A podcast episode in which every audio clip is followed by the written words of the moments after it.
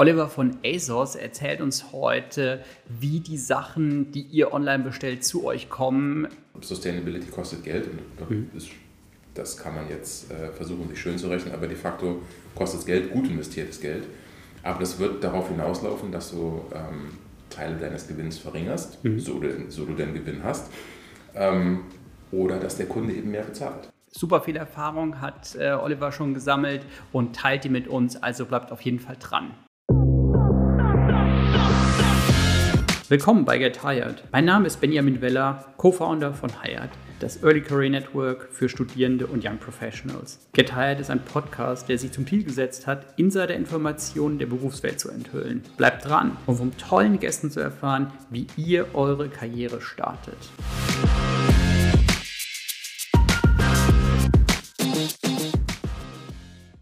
Willkommen zu unserer neuen Podcast-Folge. Wir haben heute bei uns Oliver von ASOS. Oliver, schön, dass du da bist. Danke für die Einladung. Ja, du bist unser erster Gast in unserem neuen Berliner Office, deswegen. Ich bin äh, sehr geehrt, dass, dass ich der Erste sein darf, der äh, in euren neuen Räumlichkeiten ist.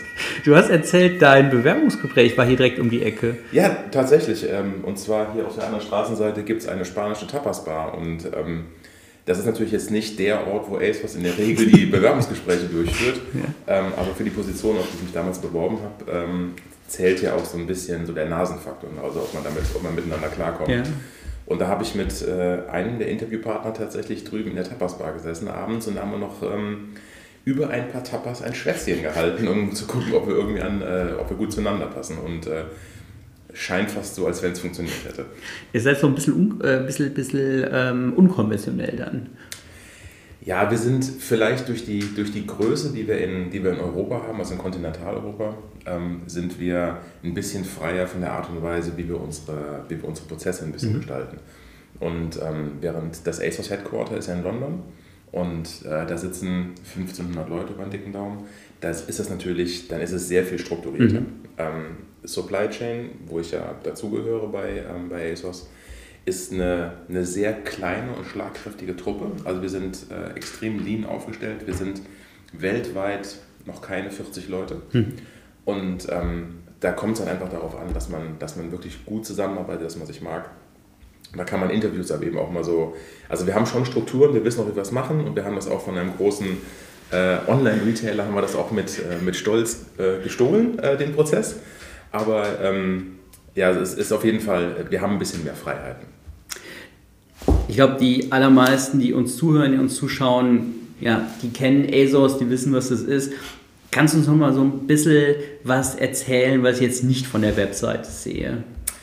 Ähm, also ASOS ist ein Fast Fashion Retailer, ein, ein, ein Pure Online Player. Das heißt, uns gibt es also wirklich nur online. Ähm, wir sind, wir kommen eigentlich aus England, also London, wie gesagt, ist das Headquarter. Und das sieht man unserer, ähm, unserer Produktpalette auch so ein bisschen an. Es, es, es, ist, schon, es ist schon speziell, was wir also, haben. Also das habe ich auch so gedacht. Ähm, es ist schon so ein bisschen diese, dieser London-Style. Also diese, diese äh, Soho... Ähm, Camden, ganz wichtig. Camden, ja. ja. Mhm. Absolut. Und also es sind, ähm, ich glaube, das ist auch so, so der Unterschied zu, zu anderen. Es gibt ja andere ähm, Mode-Retailer, wo halt auch viel Marken verkauft werden, die einfach austauschbar sind. Mhm. Also wenn du sagst, ich möchte mir ein keine Ahnung, ein, ein dunkelblaues Ralph Lauren Polo kaufen, ähm, dann ist es wahrscheinlich egal, bei welchem, äh, bei welchem äh, Online-Händler du das bestellst. Aber wenn du eben so ein bisschen modeaffin bist und wenn du mhm. sagst, ich habe Bock auf was irgendwie auch ein bisschen, was ein bisschen anders ist, was ein bisschen, vielleicht ein bisschen mehr glitzert, was vielleicht irgendwo eine Öffnung hat, irgendeinen Schlitz am Kleid, den du ansonsten nicht erwartet hättest, dann sind wir wahrscheinlich der, der richtige Ansprechpartner dafür.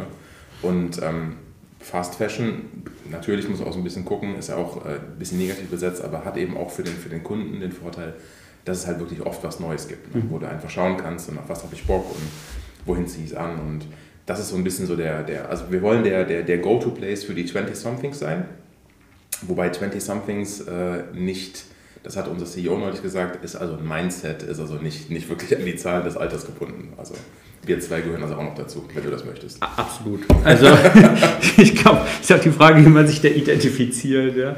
Äh, äh, was ist Fast Fashion?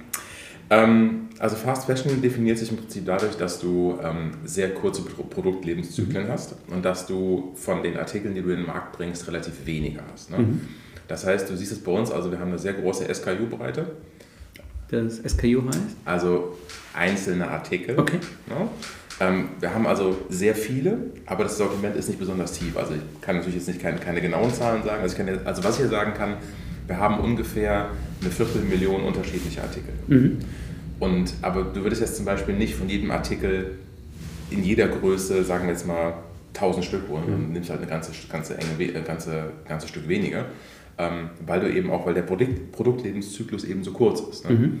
Und dadurch hast du eben täglich irgendwelche neue Mode, die auf der Homepage auftaucht. Und unsere Kundschaft sind halt die sehr jungen Kids und Teenies und Twents. Und ähm, Twents sagt auch, das ist auch so, so, so Boomer-Cringe. Ne? Das kann nur jemand sagen, wenigstens in meinem Alter. Ähm, ja, ähm, auf jeden Fall, das, das sind also unsere Kundschaft und die, denen ist es eben wichtig, mhm. eben so, dass immer was Neues zu haben. Ähm, jetzt hast du gesagt, okay, schnell Produktlebenszyklen. Ähm, ist es dann auch so ein bisschen, also ich stelle mir das herausfordernd vor in mehreren Dimensionen. Also zum einen wahrscheinlich auf der Supply Chain extrem herausfordernd, zum anderen aber auch ja, dass du irgendwie schauen musst, okay, mit Sustainability Goals das Ganze zu verbinden ist ja auch nicht so schön, wenn man viel, so viel wegschmeißen muss, oder? Absolut. Also zunächst einmal, du musst halt sehen, dass du das, dass du das äh, verantwortungsvoll sourced, ne? dass die Sachen also nur von da kommen, wo du eben sagst, dass die Arbeitsbedingungen passen, dass die Bedingungen für die Umwelt passen und ähm, das stellen wir sicher. Mhm. Also gibt es auch wirklich auch ein sehr tightes Vendor-Management. Ähm, du musst eben auch gucken, dass du nur mit Vendoren zusammen, zusammenarbeitest, mhm. denen du eben vertraust, wo du mhm. eben, die du auditiert hast. Die werden auch regelmäßig auditiert, also nicht so ein nicht so aus der Ferne vom Excel-Spreadsheet, sondern wirklich, da sind dann Leute unterwegs, unser Sustainability-Team ähm, guckt sich sowas eben an. Ja, und ähm, dann musst du eben gucken, dass du so einkaufst, dass möglichst nicht, nicht so viel übrig bleibt. Ähm, und dann ist es natürlich auch optimal, also mein, das, das plakative Beispiel ist immer, dass du zum Beispiel Baumwolle nur von da kaufst, wo auch Baumwolle wächst. Mhm. Also es gibt ja durchaus ähm, Möglichkeiten, Baumwolle anzupflanzen in, in Gebieten, wo Baumwolle eigentlich nicht wächst und dann hast du eben einen riesengroßen Wasserverbrauch. Und sowas machen wir halt nicht. Und dann ist irgendwann der See leer, ja. Dann ist irgendwann der See leer, ganz genau, ja. Wie kann ich mir das vorstellen, wie ihr so ein Audit macht? Also das, äh, wie du schon sagst, also du kannst natürlich immer sagen, okay, wir machen Audit, schick mir mal irgendwelche Sachen mhm. zu, aber das muss ja gar nicht richtig ja, sein, ja. Also naja, es ist wirklich, es, es gibt äh, ein, ein Sustainability-Team, ähm, dann gibt es natürlich auch von dem, von dem Quality-Team, von ähm, Trade Ethics gibt es Teams, die eben zusammenarbeiten. Mhm. Und das heißt, es wird dann, man, wird, man fliegt vor Ort zu den Suppliern, guckt, was, was machen die. Dann kriegen die in der Regel eine sehr, sehr kurze Notice Period. Also im Prinzip zu sagen, so, also nicht übrigens, wir würden dann mal in acht Wochen vorbeikommen. Ne, da haben wir noch genug Zeit, noch ein bisschen das Gras grün zu lackieren, so dass es alles toll aussieht und nur die, nur die glücklichen Leute nach vorne zu stellen. Du gehst dahin mit sehr, sehr short Notice, mhm. äh, gehst da rein, lässt dir alles zeigen und ähm, dann musst du das eben entsprechend managen und musst halt eben auch manchmal Entscheidungen treffen, du sagst, so, nee, das, das können wir hier nicht verantworten, das geht nicht, das machen wir nicht.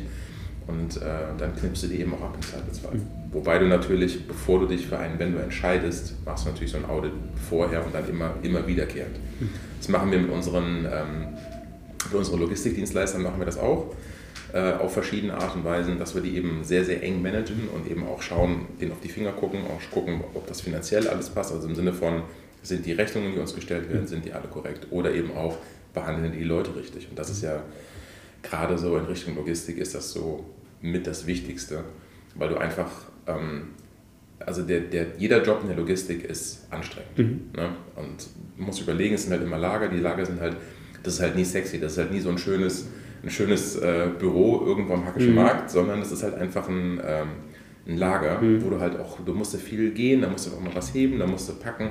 So, und das, die Leute, da ist ja keiner da, um sich selbst zu verwirklichen. Mhm. Ne? Und das, was du eben machen musst, du musst diese Leute mit Respekt behandeln, du musst sehen, dass du die vernünftig bezahlst, du musst sehen, dass die Arbeitsbedingungen in Ordnung sind. Und da wird jetzt keiner rauslaufen und wird sagen, Mensch, das ist ja die größte Erfindung seit geschnittenem Brot, was ihr hier macht, ist das alles toll. Aber du musst die eben gut behandeln. Und das mhm. ist eben auch so einer unserer Core-Values, dass man mhm. eben Leute mit Respekt behandelt. Also würdest du sagen, das ist auch was, was ihr auch sehr offen kommuniziert, weil ähm, ich finde gerade so das Thema Retail ist ja eigentlich ähm, was, wo jeder Mensch, der halt gerade das Thema Nachhaltigkeit für sich selber entdeckt hat, sagen kann, okay, ich treffe jetzt sehr bewusst eine Entscheidung für was, ich treffe sehr bewusst eine Entscheidung gegen was mhm. und wenn ich halt sage, okay, ich gehe zu der einen Brand, dann weiß ich halt, okay, da, da, da, herrschen halt andere Bedingungen, aber da spare ich mir vielleicht 3 Euro. Mhm. Hm. Das ist ein bisschen eine philosophische Frage. Ja. Und ähm, also es, es gibt immer, also wir kommunizieren in unseren, in unseren Artikelbeschreibungen, sowas kommunizieren wir schon, was ist nachhaltig produziert, mhm. was ist Circular Fashion und so weiter. Ähm, die Schwierigkeit ist so ein bisschen, dass es, es gibt eine, ein Gap zwischen dem, was der Kunde sagt und das, was der Kunde am Ende tut. Mhm. Und ähm, es gibt immer so ähm, laute Rufe nach, wir wollen nachhaltiger sein mhm. und wir wollen, ähm, keine Ahnung, vielleicht, dass CO2-neutral zugestellt wird mhm. oder das kompensiert wird oder sonst irgendwas. Ähm, die Preisfrage ist, ist jemand am Ende dafür bereit zu bezahlen? Mhm. Ja, weil irgendjemand muss dafür bezahlen. Und ähm, die Kalkulation, die du eben aufmachst, wenn du, wenn du einen Artikel in den Markt bringst, ist ja auch nicht so aus der Luft gegriffen. Ne? Äh, und wenn du da eben, also Sustainability kostet Geld und mhm. ist, das kann man jetzt äh, versuchen, sich schön zu rechnen, aber de facto kostet es Geld, gut investiertes Geld.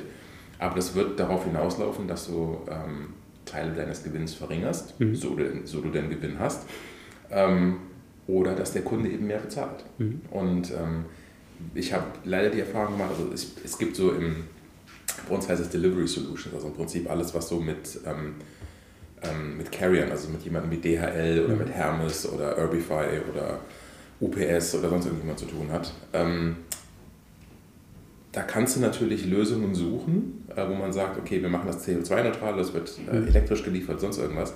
Das ist in der Regel aber nicht kostenlos. Mhm. Ne? Und kannst ja, also das, das Delivery Solutions Budget für Europa ist in der Größenordnung von etwas über 200 Millionen mhm. Euro. Das ist ja nicht nichts. Mhm. Ne? Und ähm, da machen eben Schwankungen von, sage ich mal, 5% mehr, macht eben was aus. Ne? Und ähm, ja, also ich bin ein großer Verfechter davon, zu sagen, wir sollten das machen. Und ich glaube auch, ähm, Minimalismus ist eine gute Sache. Also einfach weniger Sachen kaufen, dafür wirklich hochwertige, die mhm. auch länger bei dir bleiben. Ähm, aber jetzt bin ich nicht derjenige, der den Leuten sagen kann, was sie zu kaufen haben. Und ähm, ja, also ich würde ich es mir wünschen, wenn wir es machen würden und also beziehungsweise wenn der Kunde das honorieren würde und also vorbereitet, gerade so im Bereich Delivery Solutions ist alles dafür. Wir machen es teilweise ja auch schon. Ne? Also mit äh, DHL Go Green äh, oder mit mhm. Urbify ist halt ein, ein, kleinerer Carrier, der ähm, Same-Day, Evening Zustellungen macht mhm. innerhalb von Deutschland. Die machen auch ganz viel. Also die haben auch schon ASOS gebrandete Vans, die hier durch Berlin durchfahren, die eben elektrisch sind. Und, aber auch da muss eben schauen, wie werden die geladen, wo kommt der Strom her und so mhm. weiter. Es, also es, es, es, ist ein sehr weites Feld. Ähm, ist es und ähm, ich finde es halt auch interessant, wie du sagst, okay, du willst den, den, Leuten natürlich keine Vorgaben machen, wie sie sich zu verhalten haben, aber natürlich Optionen geben. Entsprechend ja. zu sagen, okay, ich kann mich aktiv für was und aktiv gegen was entscheiden und kann dann sagen, okay, weißt du was, das Absolut. ist dann das ist ja meine, meine ähm, Preferred Choice. Ja. Ähm, wie kann ich das äh, so grundsätzlich vorstellen? Was, was ist ASOS, wenn du jetzt mal weggehst von der Webseite oder am Ende kommt natürlich alles auf die Webseite, aber ja. wenn ich jetzt hinter die Webseite schaue, ja. wer, wer arbeitet bei ASOS? Ähm, ASOS ist ein, ein sehr junges Unternehmen. Äh, das heißt, die, äh, die Leute, die für uns arbeiten, sind in der Regel, ähm, also da ist das sind die wenigsten wahrscheinlich über 30. Wenn ich mir also wirklich den kompletten Schnitt anschauen würde, gerade in London, äh, die ganzen Merchandiser, die ganzen Designer, das sind alles sehr, sehr junge Leute. Äh, Fashion-affin, ähm, haben irgendwie Bock, was zu bewegen, haben Bock, ein bisschen out of the box zu denken. Ähm, wir sind äh, extrem divers. Mhm. Also mein Team, was ich hier in, äh, was ich in Deutschland habe, ist, ähm, also die, wir, wir sprechen Englisch, einfach aus der Tatsache heraus, weil da einfach, weil da so viele Nationalitäten zusammensitzen. Ähm, ich habe also von Frankreich, Bulgarien, Uruguay, Argentinien, ähm, Ukraine, Weißrussland, also es ist alles, alles mit dabei. Ähm, und so setzt sich es auch ein bisschen fort, so in, mhm. äh, in England im, im, hm. Headquarters. Also wir sind also ein sehr diverses Team. Das kommt mit ein paar Herausforderungen, mhm. ist unterm Strich aber schön, weil wenn du eben Dings mit, mit ähm, anderen oder mehr, mehreren Augen da drauf guckst, ist es, ähm, ist es hilft es immer. Es gibt mhm. immer eine andere Perspektive. Genauso mein, äh, mein Logistics-Team, was ich habe in Nordamerika, in Atlanta, also ich schau, bin auch für Nordamerika verantwortlich, ähm, besteht nur aus Frauen. Mein Logistics. Und das halt, also das ist in der Logistik ist das sehr ungewöhnlich. Normalerweise, es war halt vor, vor 10, 12 Jahren, war das halt, keine Ahnung, mittelalte Männer, dunkelblaue Hose, weißes Hemd. Äh, und dann hat man sich auf dem Links auf irgendwelchen äh, Kongressen getroffen und hat darüber gesprochen, wie man denn Freight Forwarding am besten machen könnte. So, und mein Logistics-Team in, äh, in Atlanta, 100% weiblich. Und also wie gesagt, wir, sind, wir denken ein bisschen out of the box. Ähm, wir versuchen, ähm, wir, wir sind irgendwo so, so, so zwischen Startup und, und, und, und ähm, Konzern. Na, Konzern. Ich wäre, wäre schön, wenn es ein Konzern wäre, aber irgendwo dazwischen. Äh, und wir versuchen es eben, also die, die Challenge gerade ist eben aus diesem aus dem Pragmatismus so ein bisschen rauszukommen und so ein bisschen mehr strukturiert vorzugehen. Wobei ich muss ganz ehrlich sagen, Supply Chain, denken in Zahlen, Daten, Fakten. Wir denken so 1, 0, Excel-Spreadsheet, schwarz-weiß, rechts, links. Das sind so das sind die Kategorien, in denen wir, in denen wir so agieren, aber so als, als Business as a whole äh, sind wir gerade so, äh, werden wir richtig erwachsen gerade. Du hast eben auch gesagt, okay, ihr habt, ihr habt Designer äh, sehr viel im Kreativbereich auch. Ähm, das heißt also, ihr arbeitet auch sehr konkret an den Produkten und ähm, im Vergleich zu, zu Online-Retailer, die ja oft einfach im Grunde genommen Marken managen. Mhm. Ja, wir machen, also wir machen selber. Also wir haben äh, eigene Marken, ASOS Designs, Collusion, Dark Future, alles Mögliche. Das designen wir alles selber. Ne? Und ähm, da also sitzen auch die Leute, die auch wirklich einen, einen heiden Spaß daran haben, zu sagen, das ist eben ein Hoodie oder ein Kleid oder eine Hose oder eine Jacke, die ich designt habe und eben zu gucken, wie die, äh, wie die sich verkauft. Und der größte Anteil von den Sachen, die wir verkaufen, sind eben auch Sachen, die wir eben selbst designt haben und haben selbst produzieren lassen. Du bekommst bei uns auch ähm, keine Ahnung, deine Diesel-Jeans, du bekommst deinen Hugo Boss, du bekommst, äh, äh, ich glaube, Versace haben wir auch ein, ein, bisschen was da. Wir haben Vans, ich kaufe mir jetzt die ganzen Vans-Vorräte, kaufe ich immer leer.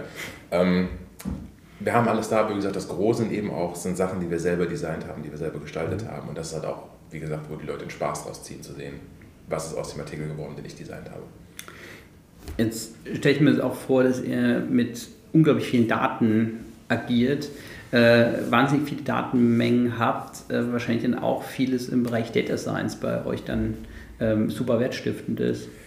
Ist es, ähm, da wollen wir noch ein bisschen besser werden in der Zukunft. Also du sagst ganz richtig, es gibt wahnsinnig viele Daten. Ähm, jetzt ist aber so, um auch mal ein bisschen schwierig, so die Single Source of Truth zu finden. Ne? Also was ist quasi zu sagen, das sind jetzt die Daten, auf die wir drauf gucken. Und wenn du dir eine Matrix anguckst, wie eine Conversion Rate, also im Sinne von, von den 100 Leuten, die sich eine Homepage angucken, wie viel Prozent legen sie dann am Ende in den mhm. Warenkorb und kaufen es auch. So, und dann hast du dann eine Abweichung von, sagen wir, 0,5 Prozent nach oben, nach unten. Da musst du versuchen zu verstehen, woher kam das denn? Herzlichen Glückwunsch, das zu begründen. ähm, das dürfte äh, nicht ganz einfach werden. Also, das ist halt, da gibt es wahrscheinlich viele, viele Gründe für. Aber da hat äh, José, unser, unser CEO, hat auf jeden Fall die Marschrichtung ausgegeben, dass da müssen wir einfach in die Richtung müssen wir viel mehr machen. Das heißt, in, äh, in Tech wird einfach wahnsinnig investiert. Und also Developer ohne Ende ähm, sitzen auch auf der ganzen Welt. Ne? Also wir haben in den USA, wir haben in England, wir haben in Deutschland haben wir sie sitzen.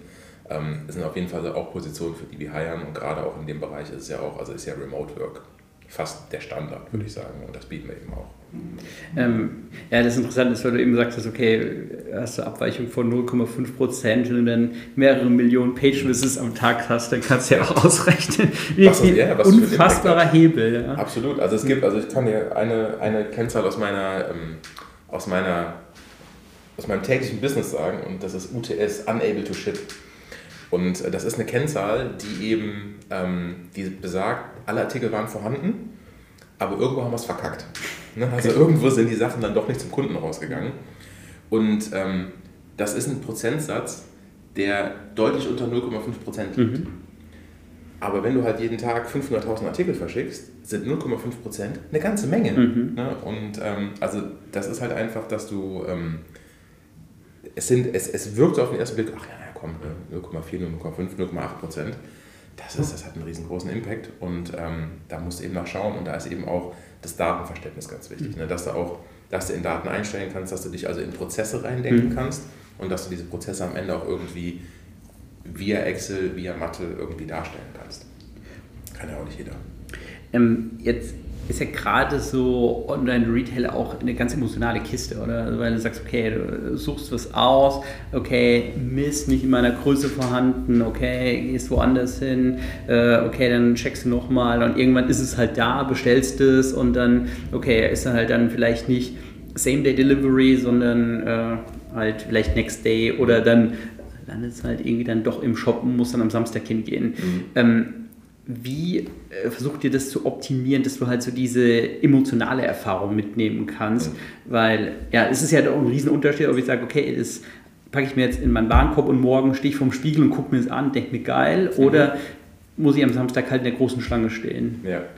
Mhm. Also, du wärst überrascht, wie wenig Leute Same Day haben mhm. wollen. Okay. Also, ähm, Same Day ist, ähm, ist vorbei, glaube ich. Okay. Also, es, es, will keiner, es mhm. braucht keiner. Äh, und es will auch keiner dafür bezahlen. Mhm. Ähm, ich glaube, was du dem Kunden bieten musst, ist eine solide ein bis zwei Tageslieferung. Mhm. Ne? Also ich glaube niemand, also die wenigsten Leute haben den Anspruch zu sagen, ich bestelle abends um 8 und erwarte, dass das morgen früh um 9 Uhr bei mir ist. Kannst du machen, kostet Geld. Ähm, eine solide ein bis zwei Tageslieferung bekommst du hin, das haben wir auch.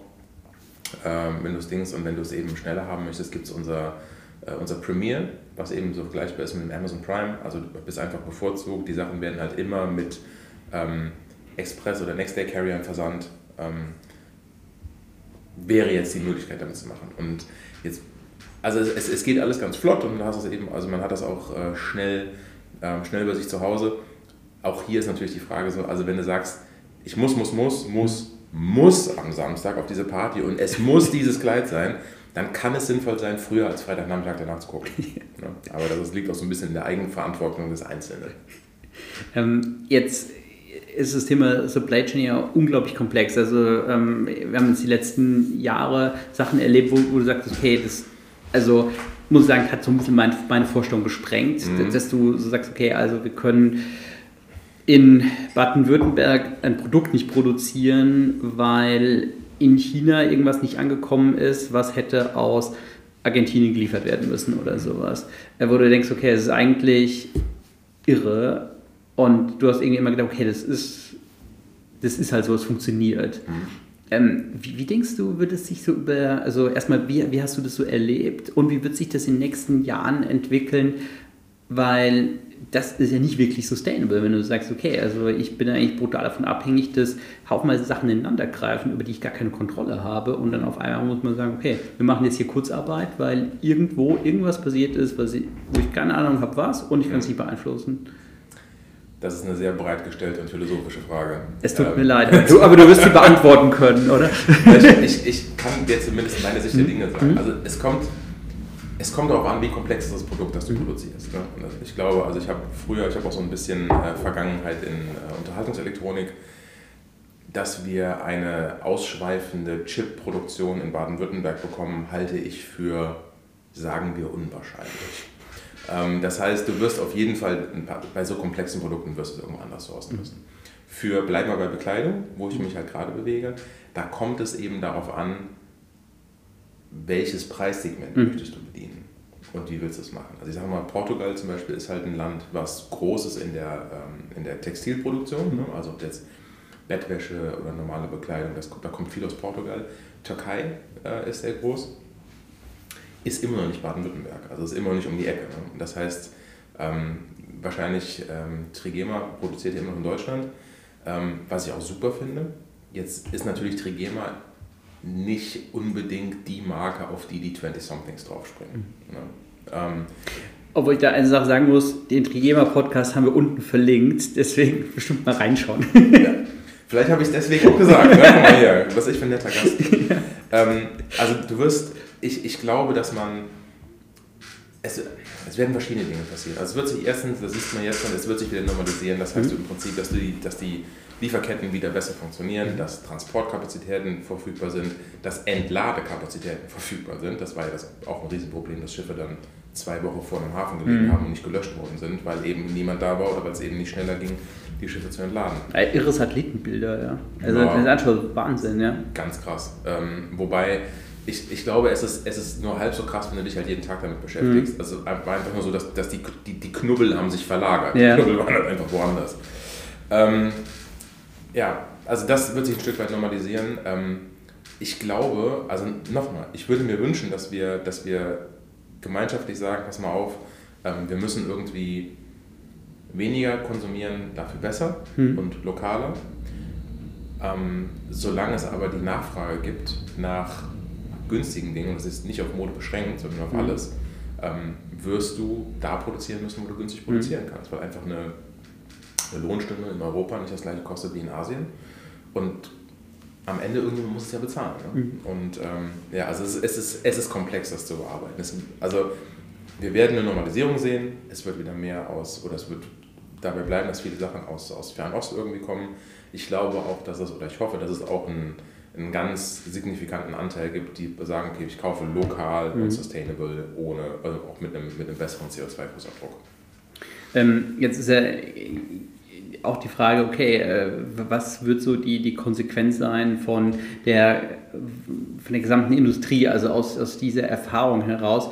Ähm, wo du sagst, okay, also die Chipfabrik in Baden-Württemberg ist eher unwahrscheinlich mhm. oder zumindest irgendwas, wo du sagen kannst, okay, das, der stellt jetzt mal eine Chipversorgung sicher. Ähm, denkst du, dass wir, dass wir andere Trends auch sehen? Also, dass, dass jetzt Unternehmen, die weiter in der Value Chain oben sind, sagen, hey, ähm, ich will eigentlich, dass meine, ähm, dass meine Supplier näher produzieren. Also dass das ihr zum Beispiel sagen würdet, ähm, wir hätten schon ganz gerne, wenn ihr in der Türkei produziert, weil das Zeug kann im Zweifel halt auch mit dem LKW hergefahren werden, das mhm. muss gar nicht mit dem Schiff kommen, ja. ähm, sondern im, wir sind dann halt lieferfähig. Die brutale Antwort darauf ist, ähm, die Moral endet immer an der eigenen Brieftasche. Ja. Und das kann auch die Brieftasche von einem Unternehmen sein. Mhm. Und ganz aktuell, ich weiß nicht, ob du es mitbekommen hast, ähm, gestern ähm, gab es bei Wayfair hier in Berlin die nächste Welle von Entlassungen. Mhm. Also die haben jede Menge Leute haben sich auf die Straße gesetzt. Ähm, bei Amazon, wo ich auch eine ganze Zeit, ganze Zeit lang gearbeitet habe, wo ich immer noch Kontakte hin habe, ähm, kreist richtig der Hammer. Mhm. Ne? Also es werden wirklich, ähm, es werden auch hochrangige Positionen ähm, werden freigestellt, werden entlassen, wie auch immer. Ähm, dann auch bei Amazon, um beim Beispiel zu bleiben, kannst, kanntest du das Amazon Smile-Programm? Nee. Amazon Smile war im Prinzip, dass du, du konntest, äh, in deinem Account konntest du eine gemeinnützige Organisation ja. ähm, auswählen und ich glaube, da wurden dann 0,5% deiner Umsätze ja. wurden an die gespendet. Ah, doch, doch. Ne? Jetzt eine. Weil ich deswegen, äh, weil ich in meiner, ich hatte da ein Tierheim aus meiner Heimatstadt Koblenz, hatte ich ausgesucht. Mhm. Das hat Amazon über Nacht eingestampft, mhm. das ganze Nicht das Tierheim, sondern das Ding, das ganze Programm. Ja. Ähm, ich will sagen, es, den, die Unternehmen schauen gerade sehr genau, mhm. für was sie Geld haben ähm, und wo sie, wo sie Gewinne maximieren. Das machen sie sowieso immer, mhm. aber sie machen es halt gerade auf eine, auf eine sehr harte Art und Weise. Und wenn du, also wenn du mich persönlich fragst, mich als Oliver Kraftzig, nicht als äh, Geschäftsführer der ASOS Germany GmbH, ähm, dann glaube ich, dass wir in den nächsten Jahren tendenziell eher sehen werden, die werden sich, die Unternehmen werden sich sehr verschlanken, mhm. die werden sehr gucken, für was geben wir Geld aus, für was mhm. geben wir kein Geld aus. Mhm. Äh, es hat gerade so ein bisschen so diesen, äh, die fetten Jahre sind vorbei, mhm. Flavor. Ähm, und das bedeutet auch, dass man günstig produzieren wird. Mhm. Und sich jetzt dagegen zu stellen und zu sagen, so, nee, ich möchte das eben lokal machen, fände ich fantastisch. Mhm. Ich befürchte aber, dass es nicht in der Geschwindigkeit passieren wird, wie wir zwei uns das vielleicht mhm. wünschen würden. Ja, gut, wenn du jetzt auch schaust, okay, du hast äh, wirklich Inflation, die, die du noch nie ähm, in unserer Lifetime erlebt hast. Das ist ja auch eine ganz andere, äh, ja, eine ganz andere Positionierung, die, die man als Verbraucher in jeder einzelnen Entscheidung dann treffen muss. Und dann sagt, okay, das kostet halt irgendwie 10, 15 Prozent mehr. Und jetzt muss man halt überlegen, kaufe ich es oder kaufe ich es nicht. Ja. Man muss sich immer die Frage stellen, was brauche ich wirklich. Mhm. Und äh, für die, die es noch nicht gesehen haben, die äh, die Dokumentation oder diesen ja, Dokumentationsfilm auf Netflix über Minimalismus kann ich jedem nur ans Herz legen. Da kann man über die emotionalen Teile kann man drüber spulen, mhm. aber so die Dings, so die, die Nachricht, die Dings, die dahinter steht, ist schon gut, weil es einfach weniger und dafür ähm, weniger die Sachen, die du kaufst, länger behalten, öfter benutzen und halt eben überlegen, kann ich sie hinterher noch irgendwie weiterverwenden. Ähm, Oliver, erstmal zu dir. Wie bist du zu, zu ASOS gekommen? Was hast du denn vorher gemacht? Ähm, Weil wir haben ja jetzt schon verraten, wir sind beide nicht mehr in den 20ern. Ja. Das ist richtig, ja. Ähm, oh Gott, ich bin, ich bin steinalt, deswegen darf ich auch so Worte wie, äh, wie Boomer-Cringe verwenden. Ähm, also ich bin, warte, 42 bin ich jetzt. Ähm, ich komme eigentlich aus Koblenz, aus dem Rheinland. Ähm, bevor ich bei ASOS gearbeitet habe, habe ich für eine Zeit lang für The Hut Group gearbeitet. Das ist ähm, eine große Firma aus, äh, aus Manchester. Ähm, denen gehören verschiedene große Marken und die Marken, die man in, in Deutschland kennt, werden wahrscheinlich Glossybox mhm. und MyProtein sein. Das sind so die größten, die denen gehören. Und da habe ich ähm, ähm, Worldwide Fulfillment habe ich gemacht, also alles außer UK, mhm. die ganzen Warehouses auf der ganzen Welt. Ähm, davor habe ich ähm, sechseinhalb Jahre bei Amazon gearbeitet in ähm, Deutschland und in Polen. Ich habe in diesen sechseinhalb Jahren in fünf verschiedenen Städten gewohnt, ähm, habe zwei Standorte eröffnet. Also nicht ich, aber ich habe dabei geholfen. Mhm. Ähm, und habe in 2016 äh, den Weltrekord von Amazon gebrochen, verschickte Einheiten innerhalb von 24 Stunden. Steht heute noch, ja, erzähle ich jedem, ob er es hören will oder nicht, aber ich bin da sehr stolz drauf. Und ähm, bin dann als, äh, äh habe dann meinen eigenen Standort bekommen in Polen. Und davor habe ich eigentlich äh, habe ich eine Vergangenheit in Sales. Mhm. Ich habe äh, mal verkauft eine ganze Zeit lang äh, Unterhaltungselektronik bei einem deutschen Unterhaltungselektronikhersteller. Okay, jetzt müssen wir ein bisschen in die Details gehen. Jetzt musst du das zu deinem Weltrekord erzählen. Ja. Ähm, ja, wir haben äh, in, in, Breslau 2016 am 15. 15. 15. Da merkt man immer, dass ich aus dem Rheinland komme. Ne? Ähm, am 15. Dezember 2016 ähm, haben wir innerhalb von 24 Stunden um ungefähr 1,25 Millionen Artikel verschickt aus einem, aus einem Standort. Und ähm, das sind ungefähr 700.000 Pakete und eine ganze Menge LKWs. Und ähm, genau, das haben wir gemacht. Das machst du natürlich nicht allein. Du hast also ein Team, was also absolut on fire sein muss. Ne? Und das entscheidest du auch nicht drei Wochen vorher. Also haben wir uns wirklich sechs Monate darauf hingearbeitet, weil du eben diese Gebäude sind für, so eine, für sowas gar nicht gebaut. Mhm. Also so ein Gebäude ist gebaut für 6 Millionen in der Woche. Und das kannst du tweaken, das kannst du so, machst du am Tag eine Million, das geht, 1,25 Millionen, da haben wir schon, also da haben wir every trick in the book, wurde da, wurde da benutzt. Und dann, äh, ja, das war auch, also haben wir uns lange darauf vorbereitet im Team und äh, genau, das war, steht heute noch der, der Rekord, also haben sie bisher noch nicht eingestellt. Okay, das ist echt brutal, weil wenn es in, in 700.000 Pakete das heißt, jeder übertragen, jeder Einwohner von Stuttgart wird dann ein Paket kriegen in dem Moment. Oder Wenn so. Stuttgart 700.000 Einwohner hat, dann ist das so. Das finde ich aber nicht so Ich, ich stelle es jetzt einfach mal so in den Raum. Okay. Ich glaube, ich glaube, ich glaube, das ist so. Ja. Ich könnte auch ähm, sagen, jeder in Koblenz bekommt sieben Pakete. das ist einfacher zu rechnen für mich. Koblenz 100.000 passt. Perfekt. Ähm, das ist ja, ähm, ja schon krass viel Verantwortung, die du dann übernommen hast. Es ist, ähm, das ist auch das, das Schöne in der Logistik, also warum ich irgendwann in die Logistik gegangen bin. Also es gibt zwei Aspekte. Zum einen, du hast den, den, den People, den Leadership-Aspekt, wo du einfach sagst, du hast Bock mit Leuten zusammenzuarbeiten und weißt auch, wie Wertschätzung funktioniert, du weißt, wie Leadership funktioniert. Und auf der anderen Seite ist auch, dass du, dass du dieses, diese Resultate hast, die mhm. du anfassen kannst. Du weißt ganz genau, heute haben wir so viele Artikel verschickt und das kannst du eben auch immer schön, ähm, das kannst du eben auch plastisch, also dieses Beispiel zu sagen, an diesem Rekordtag, das hätte quasi jeder in Koblenz sieben Pakete bekommen, das kann man sich ja relativ gut vorstellen. Mhm. Kann man auch, hat man auch ein Gefühl, wie viele, wie viel, wie viel das ist. Ne? Ja, und äh, genau, das war auch der Grund, warum ich dann damals so mich in Richtung Logistik entschieden habe. Ja, weil also äh, super interessanter Move, weil Sales ist ja doch eher so eine ähm, so eine One-Man-Show. Ja, und auch krass nach außen gerichtet, mhm. ähm, während Logistik ja unglaublich nach innen gerichtet ist mit ähm, auch einem hohen Fuck-Up-Potenzial, weil wenn dann halt auf einmal äh, 10% nicht deliverable sind mhm. oder nicht versendbar sind, dann ähm, hast du wahrscheinlich ein Problem. Das ist richtig. Also du, kann, du, kannst auch bei Sales kannst du massive Fuck-Ups haben, und, ähm, aber das ist vielleicht was für ein anderes Mal. Also ich, ich habe mal ähm, bei einem nicht näher genannten Unterhaltungselektronikhersteller habe ich mal ähm, ungefähr 6000 Kabelreceiver an ein Stadtwerk geliefert und denen ist dann aufgefallen, dass die, die hatten einen Softwarefehler und da gingen bestimmte Programme haben nicht funktioniert. Und ähm, da war so ein bisschen Rückstand und äh, da, also wie gesagt ungefähr 6000 Receiver, von denen sind 3000 direkt an irgendwelche Kunden rausgegangen. Und äh, dann ist denen ähm, die Hotline um die Ohren geflogen und dann klingelte mein Telefon relativ häufig. Also Fuck-Ups gibt es überall.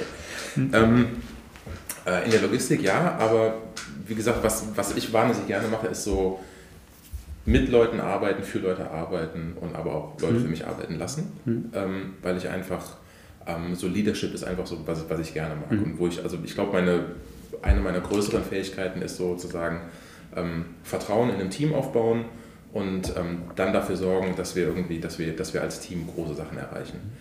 Und das habe ich irgendwann erkannt Und ähm, da bot sich Logistik einfach an, mhm. äh, eben auch weil es diesen Aspekt hat, zu sagen, da ist eben auch was hinten dran, was du irgendwie sehen, was du anfassen kannst.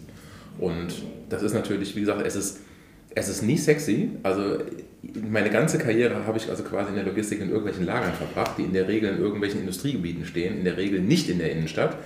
Ähm, und dann ist es natürlich, ähm, wenn du dann, keine Ahnung, wenn ich bei uns das, das Hauptquartier in London besuche, dann ist das immer ganz posch. Oder als ich noch bei Amazon war, dann fliegst du äh, bis mal in Luxemburg oder bis in Seattle oder sowas. Das ist alles wunderschön. Mhm. Äh, aber ähm, also so richtig, richtig sexy sind Lager in der Regel nicht.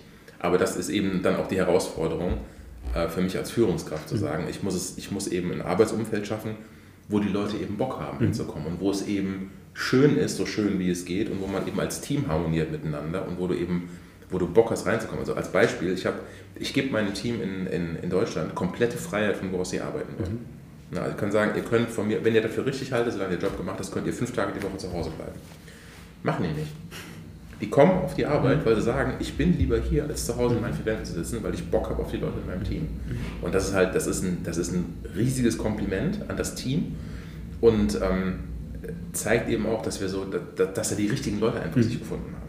So, und ich glaube, das ist auch eine, eine Fähigkeit von mir, sowas zu haben und eben auf der einen Seite die richtigen Leute zu finden, den Hiring-Prozess ernst zu nehmen, in den Hiring-Prozess Zeit zu investieren, aber genauso auf der anderen Seite, wenn du feststellst, da sind eben Leute mit dabei, die eben nicht hier reinpassen, mhm. dann auch relativ schnell zu sagen, ich glaube, das war es nicht. Jetzt hast du eben schon, schon Leadership angesprochen. Ähm, du bist wahrscheinlich nie als Leadership Enthusiast auf die Welt gekommen. Weiß man nicht. Vielleicht, müsste, ich, müsste ich meine Mutter fragen. Vielleicht doch, aber ähm, wie, wie hast du dich so da, dahin entwickelt? Was waren da so wichtige Stationen? Ähm, es waren irgendwann, es war so die, also ich glaube, dass du ein Stück weit, also ich glaube fest daran, dass Leadership zu einem gewissen Prozentsatz ein Talent ist. Ich mhm. glaube, es gibt einen gewissen Prozentsatz, den mhm. kannst du, den kannst du nicht lernen, den musst du mhm. einfach mitbringen und da kann ich auch nicht sagen, was es ist. Es ist einfach so, nennen wir es Talent. Ne? Ähm, aber wie man ähm, spätestens aus dem YouTube-Kanal von Matt Armstrong kann ich sehr empfehlen, Hard Work Beats Talent. Er ist, also, er ist eigentlich BMX-Fahrer und macht jetzt repariert Autos, aber ein super Typ. Ähm, du musst eben das Talent allein erreichen, das heißt, du musst eben auch musst du eben verstehen, wie funktioniert mhm. Leadership. Und ähm, wie bin ich da reingekommen? Also ich habe auf jeden Fall, es war oft schon so, dass ich also festgestellt habe, so dass dieses, dieses, dieses Führen von Leuten, das Begeistern von Leuten, das liegt mir irgendwie. Mhm. Und das ist ja auch das, was im Prinzip, was im Sales auch schon geholfen hat. Und ich bin dann irgendwann bei diesem äh, Elektronikhersteller eine Position bekommen, wo ich ein kleines Sales-Team hatte, was mhm. für mich gearbeitet hat. Und habe ich irgendwie festgestellt, so, oh, ha, oh, das ist aber... Äh, das ist aber schöner, als Sachen zu verkaufen. Und dann war irgendwann ähm, war so die Zeit gekommen, wo ich mich da weiterentwickeln wollte. Und dann habe ich gedacht, so, okay, dann mache ich das eben. Und ich habe damals bei Amazon als Area Manager angefangen. Das ist eine Einstiegsposition, wo du zu der Zeit hat dein Team eine Größe gehabt von, ich sage jetzt mal, 100 Leuten. Irgendwie sowas. Du hast fünf Teamleader oder sowas und darunter hängen eben 100 Leute. Und dann bist du eben der Vortänzer. Ne? dann machst du wirklich so, dann machst du aber von Krankenrückführergesprächen und Urlaubsanträgen und alles Mögliche. Und dann lernst du eben so, lernst du so Sachen, zum Beispiel so der, der größte Grundsatz, das Wichtigste, du behandelst alle gleich. Das die Entscheidung, die du für einen triffst, musst du für jeden anderen reproduzieren können. Du hast keine Lieblinge, du hast keine Leute, die irgendwie, die nicht so freundlich sind.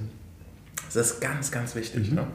Und das lernst du eben einfach, wenn, das, wenn du dich so durcharbeitest, wenn du eben, sag ich mal, auch so in der Einstiegsposition anfängst, und irgendwie passte das dann. Und dann, wie gesagt, für Amazon war ich auch ähm, vier Jahre in Polen. Als Deutscher gehst du nach Polen und sagst dir, wie die zu arbeiten haben, ist vor dem Hintergrund der beiden Länder mhm. nicht trivial. Mhm. Ne? Und wo du einfach sagen musst, da musst du mit Fingerspitzengefühl vor, äh, vorgehen. Und das hat funktioniert und da sind richtig Freundschaften draus mhm. entstanden. Ne? Also es sind wirklich sind Leute, mit denen ich heute noch Freundschaft befreundet bin, äh, die halt früher mal für mich gearbeitet haben. Und ähm, ja, und irgendwie ist das so ein, so ein, so ein Ding, was mir, was mir gefällt, was, was ich mag. Und ich habe irgendwann, das kommt eben auch äh, jetzt irgendwann zu dem, äh, im, im Alter, mit 42, im Alter, kommt irgendwann die Erkenntnis, dass irgendwie das so zwischenmenschliche Beziehungen das Einzige sind, was irgendwie, was, was so richtig wichtig ist. Mhm. Ne, weil am Ende, das kannst du vom Privatleben und beruflich sehen, ähm, privat es gibt halt nur so und so viel Geld, wie du ausgeben kannst. Mhm. Und wenn du mehr als das hast, fängst du an, Quatsch zu kaufen. Und das Einzige, was da zählt, sind tiefgreifende zwischenmenschliche Beziehungen. Kümmere dich um deine Freunde, kümmere dich um deine Partnerin, kümmere dich, mhm. Partner, was auch immer, kümmere dich um deine Eltern. Ne? Nimm das scheiß Telefon in die Hand, ruf deine Eltern an und sag, frag ihnen, ob es ihnen gut geht. Weil irgendwann sind sie nicht mehr da und das ist halt, das will ich mir nicht vorwerfen irgendwann. Und auf der Arbeit ist es genau das Gleiche. Klar bekommst du, klar bekommst du Geld für das, was du mhm. Aber du bekommst Geld von jeder anderen Firma. Mhm. Ne? Die Frage ist, die Leute, mit denen du arbeitest, sind das Leute, mit denen du gerne Zeit verbringst. Und ich, mhm. ich auf gar keinen Fall sagen, wir sind alle Familie. Nee, wir sind nicht Familie, es ist ein mhm. Arbeitsverhältnis. Mhm. Ne? Aber das irgendwie so zu gestalten, dass da Leute sind, die sich mit Respekt behandeln, die sich gerne mögen und die auch, das hat ja auch eine Dynamik, dass man am Ende dann leistungsfähiger ist. Mhm. Und das, deswegen haben irgendwie beide was von so einer Win-Win-Situation. Jetzt hast du gerade schon so äh, eure Kultur ist beschrieben, auch die du implementierst. Ähm, jetzt zieht sich bei dir auch so ein bisschen durch, dass du äh, UK, US viel Fokus hast. Ähm, würdest du sagen, ist es bei euch nochmal stärker verankert? Was ist stärker verankert? Dieses, äh, diese, dieses Thema ähm, halt dieses Leadership Enablen, Enablement, was du, was du eben beschrieben hast.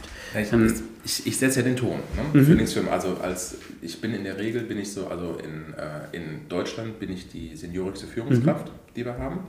Und du setzt einfach einen Ton. Mhm. Und wenn du sagst, ich lebe das vor und ich mache das eben, dann hast du eben hoffen, dass es auch so passiert. Du hast natürlich, das muss man sagen, US, UK, EU sind drei verschiedene Kulturkreise mhm. mit auch verschiedenen, die kommunizieren einfach anders. Mhm. Ne? Und das ist also, es ist, es ist nicht immer einfach, aber ich würde sagen, so im Großen und Ganzen, ja, ähm, ist an jeder Stelle wichtig. Und ich glaube auch, dass jede Organisation, die von der Spitze her schwache Leadership hat oder einfach ähm, auch Werte kompromittiert mhm. oder sich verkauft oder nicht ähm, konsequent ist, irgendwann ein, ein viel größeres mhm. Problem bekommt. Ähm, was war denn eigentlich damals so der Grund, warum du zu ASUS, ASOS gegangen bist? Ähm, mein Chef. Zwar, äh, und zwar ich habe zu der Zeit habe ich, ich habe mit, mit drei Unternehmen gesprochen, äh, als ich mich umorientiert hatte. Äh, ein sehr großer Sportklamottenhersteller, mhm. ein anderer Fashion Retailer und ASOS. Und ähm, ich habe den äh, COO damals kennengelernt, äh, Mark Holland, der arbeitet inzwischen nicht mehr für uns, der hat sich mit Anfang 50 wegen Reichtums zur Ruhe gesetzt. Schrecklich. Furchtbar, ganz schlimm, tragischer Fall.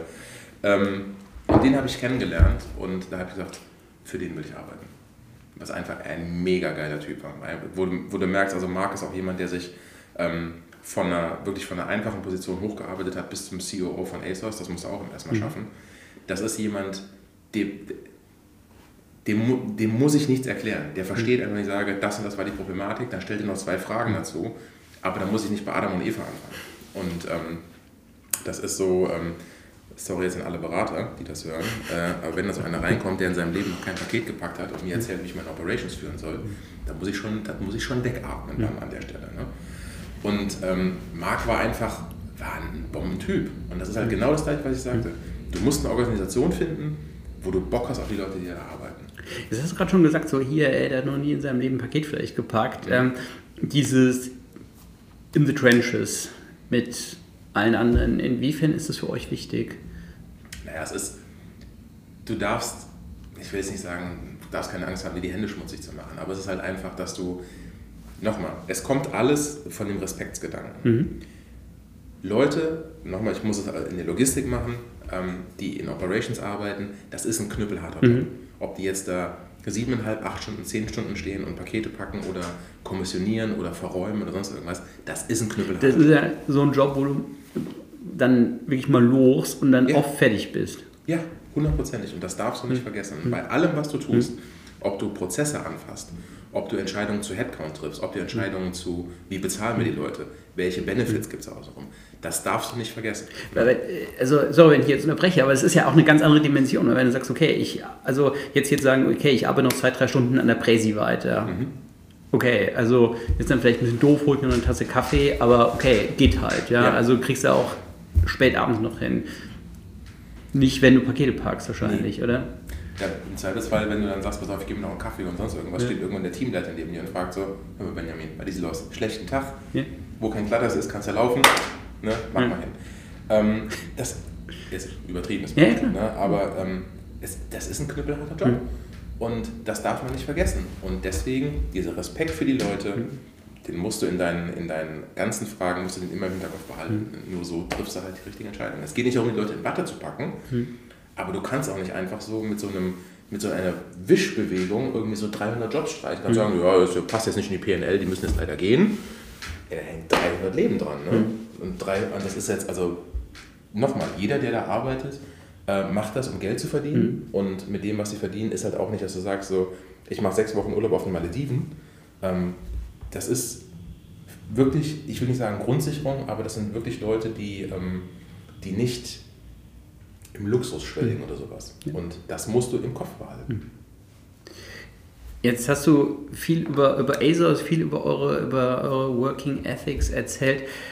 Ähm, wie kann ich denn bei euch starten? Ähm, wir haben, wie gesagt, wir haben verschiedene Standorte. Mhm. Ne? Also in UK haben wir einige, in äh, Europa haben wir, ähm, haben wir Berlin oder beziehungsweise, wir nennen das immer Berlin, es ist ja eigentlich Großbären. Wir mit den, den Kollegen von SIBA habt ihr ja schon besucht. Ganz genau. Also ein bisschen südlich von Berlin im Lager. Mhm. Äh, in Atlanta äh, ist unser Warehouse, auch da heißt es nicht Atlanta, es ist Union City, ein bisschen südlich von Atlanta. Ähm, und es gibt halt immer wieder offene Positionen. Mhm. Und dann, mhm. äh, es gibt jetzt eine, eine funkelnagelneue ASOS Career Homepage. Mhm. Und auf der kannst du eben die passende Position mhm. raussuchen. Und dann, ähm, und es gibt ja auch wirklich in, in, in Supply Chain, Retail, Finance, Trading, ähm, Sustainability, Corporate, Corporate Responsibility, Legal, hm. Procurement, was du willst. Hm. Also es gibt ja jedes Feld ähm, und dann kannst du überlegen, wo will ich hinziehen. Also es gibt mit Sicherheit Positionen, also wenn du, wenn du zum Beispiel Modedesign machen möchtest und willst eben, äh, da, ich sehe das immer, wenn ich da drüben bin, da kommen ja die ganzen Hersteller mit den großen Sample-Koffern kommen dann vorbei. Sowas findet eben in London statt. Ne? Mhm. Ne? Das findet nicht in Berlin statt, das findet nicht in Atlanta statt, das findet alles in London. Mhm. Also musst du überlegen, wo siehst du deinen Lebensmittelpunkt? Mhm. Und dann bewirbst du dich darauf und dann fängt die Maschine an zu laufen. Was war so deine, deine geilste Situation bei äh, ASOS bisher? Oha, da gab es äh, mit Sicherheit einige, lass mich überlegen. Ähm,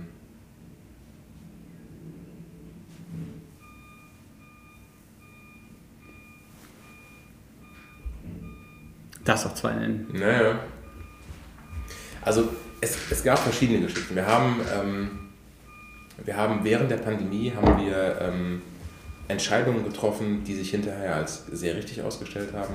Dass wir zum Beispiel ein eigenes Testcenter hatten, direkt am mhm. Standort. Ähm, weil wir eben gesagt haben, man erinnert sich vielleicht zwei Zeit lang so, dass man irgendwie pro Woche zwei Tests mhm. vorweisen musste.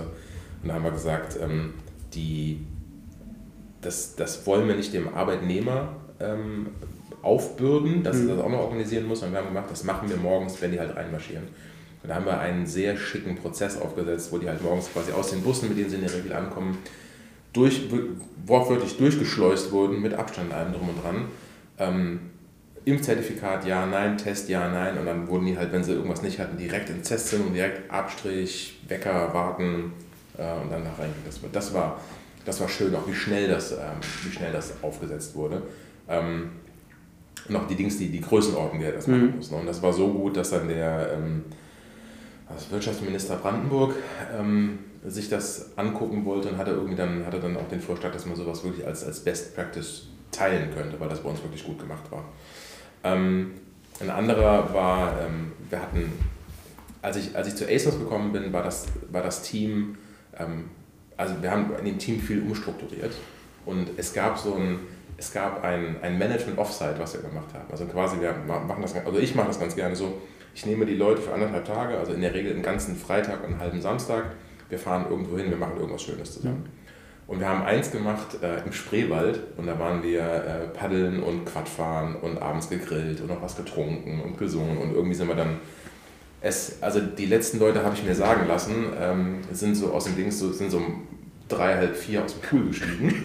ähm, aber wirklich, wirklich schön noch. Also, also jetzt nicht, nicht eskaliert, also nicht, dass mhm. man sich da irgendwie mhm. benommen hätte wie auf dem Ballermann, äh, sondern einfach so, dass die Leute einfach richtig Spaß hatten. Es gibt mhm. noch Bilder davon. Und da gibt es wirklich, also von diesem, von diesem ganzen Tag, wenn ich mir diese Bilder äh, angucke, dann zaubert es mir immer noch ein Lächeln ins Gesicht, weil es einfach war, was ein mega Ausflug war, wo alle Spaß hatten. Cool. Ähm, Joel, vielen, vielen Dank für deine Insights. Ähm, hat mega viel Spaß gemacht. Äh, Ich finde das, das toll erklärt. Äh, wir haben viel mitgenommen, so gerade was mit Respekt im Unternehmen, Wertschätzung im Unternehmen, so von, von jeder Position zur, zu jeder Position. Ähm, mega cool, super spannend. Vielen Dank für deine Insights zum Thema ähm, Nachhaltigkeit im, im Bereich Fashion. Vielen, vielen Dank. Sehr gerne.